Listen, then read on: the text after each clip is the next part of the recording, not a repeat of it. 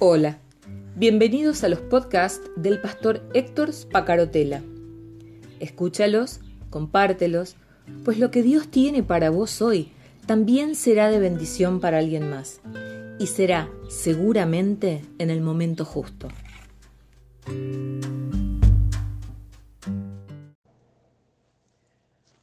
Hola, muy buenos días, muy buen domingo para todos. Seguimos con esta serie de vitaminas para el amor.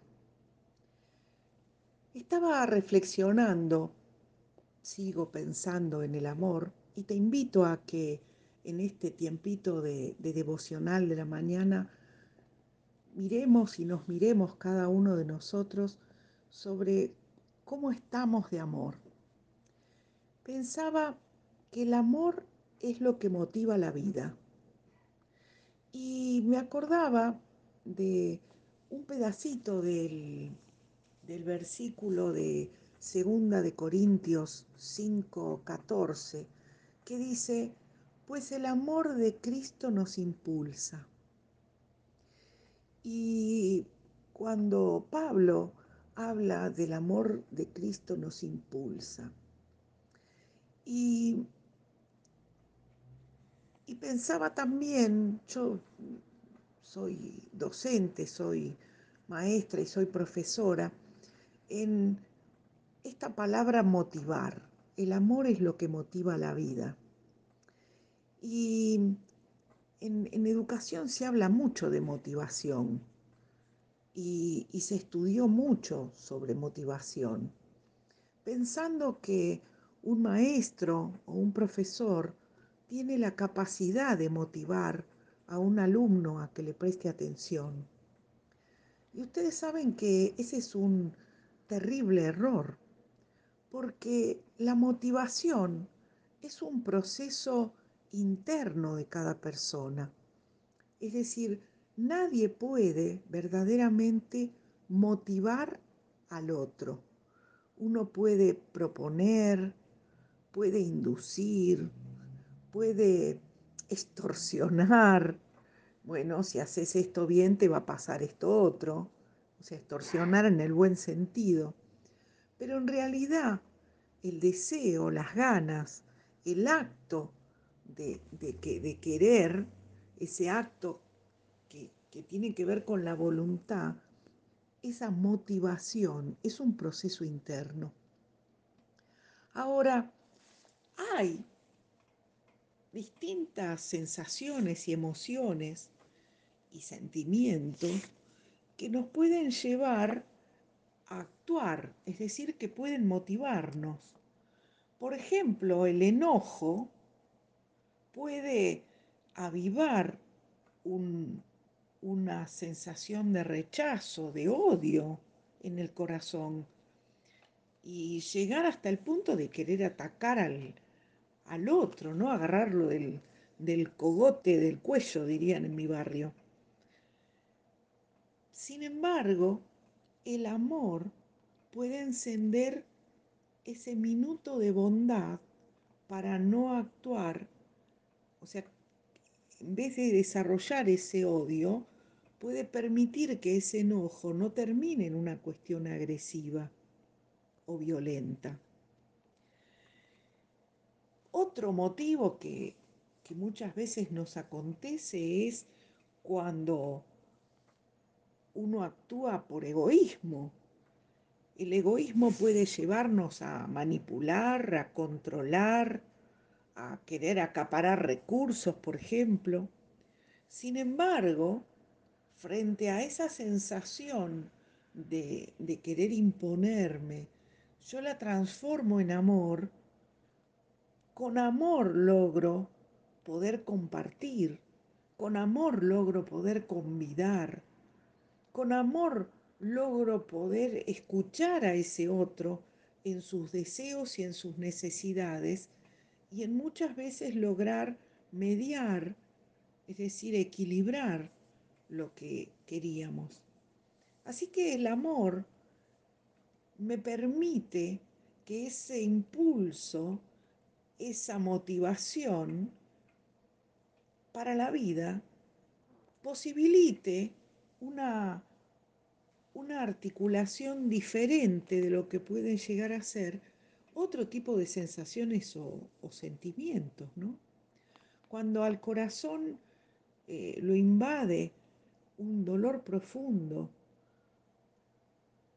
o darnos cuenta de cuán lastimado estamos, terminamos pagando, a veces voluntariamente, un costo muy alto, porque nuestra reacción puede llegar a ser una reacción dominada por alguna emoción que no sea constructiva.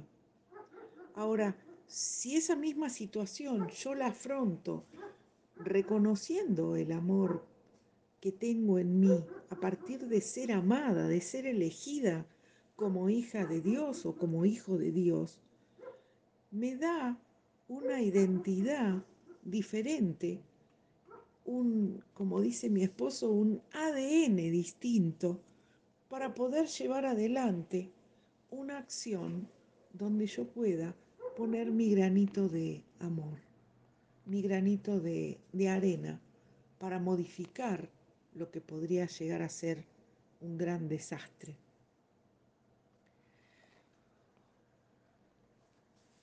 Cuando nosotros nos damos cuenta de que cambia el gesto, cuando cambia ese gesto, de ese enojo, de esa reacción que podría haber pasado, a un gesto en el cual uno puede, eh, yo le llamo freno de mano, ¿no? O sea, como el del auto, un freno de mano que hace que en vez de largarme a decir lo que pensaba en ese momento, digo, a ver, ¿cómo, cómo puedo contestar a esto eh, poniéndole amor. Y a veces no es que salga así de una, ¿no? No es que sea así tan... Uno está enojado, está lastimado, está herido. Sin embargo, si uno hace el esfuerzo de reconocer y tiene ese freno de mano para dominarse en ese instante, seguramente lo que va a salir va a ser algo que no me voy a tener que arrepentir después. Miren, el apóstol Pablo soportó muchas golpizas y persecuciones y muchas dificultades a lo largo de, su vida. Y, y, él lo hizo por una razón y lo dice. Él dice que eh, el amor de Cristo nos impulsa. Y ese impulso ese impulso fue lo que le permitió tomar decisiones sabias. Entonces, si el amor de Jesús es lo que me, me apremia, es lo que me impulsa, eh, lo que me guía, lo que me condiciona, así lo dicen las distintas eh, versiones de la Biblia. A mí la que más me gusta es impulsa, ¿no? pues el amor de Cristo nos impulsa. Si yo tengo ese impulso interior y, Él es mi guía, Él es mi modelo, entonces no voy a poder dudar, porque imagínense que cada decisión que tome, cada paso que dé, cada palabra que diga, si logro que esté alineada con el amor de, de Cristo por nosotros, que dio su vida por nosotros, ¿qué es lo que nosotros podríamos hacer por, por nuestras parejas, por nuestras familias, por nuestros hijos, por nuestros compañeros de trabajo, por nuestros vecinos, por nuestras comunidades, por nuestros países? Claro que vamos a tener dificultad, claro que vamos a tener oposición y claro que vamos a tener resistencia.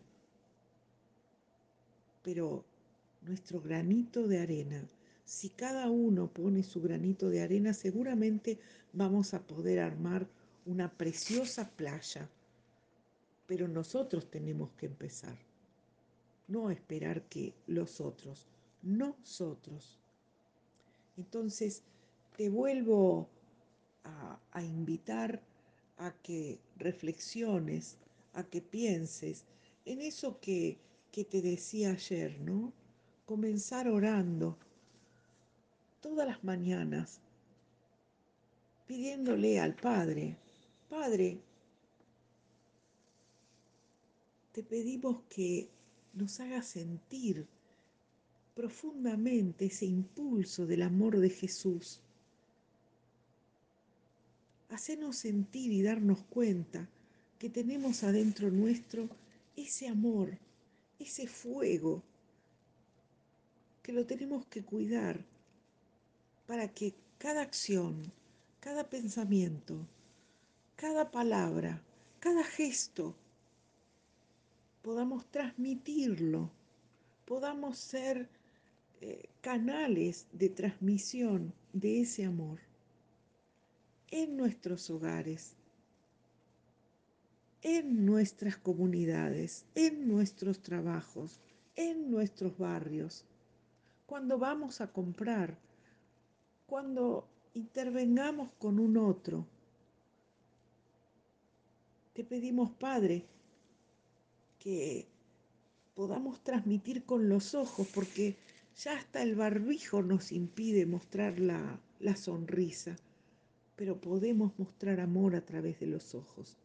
Así que te pedimos que nos acompañes, nos refuerces para que podamos sentirnos esta mañana que tomamos nuestra porción de vitaminas para el amor. Que tengas un muy buen domingo y que el Señor te bendiga mucho.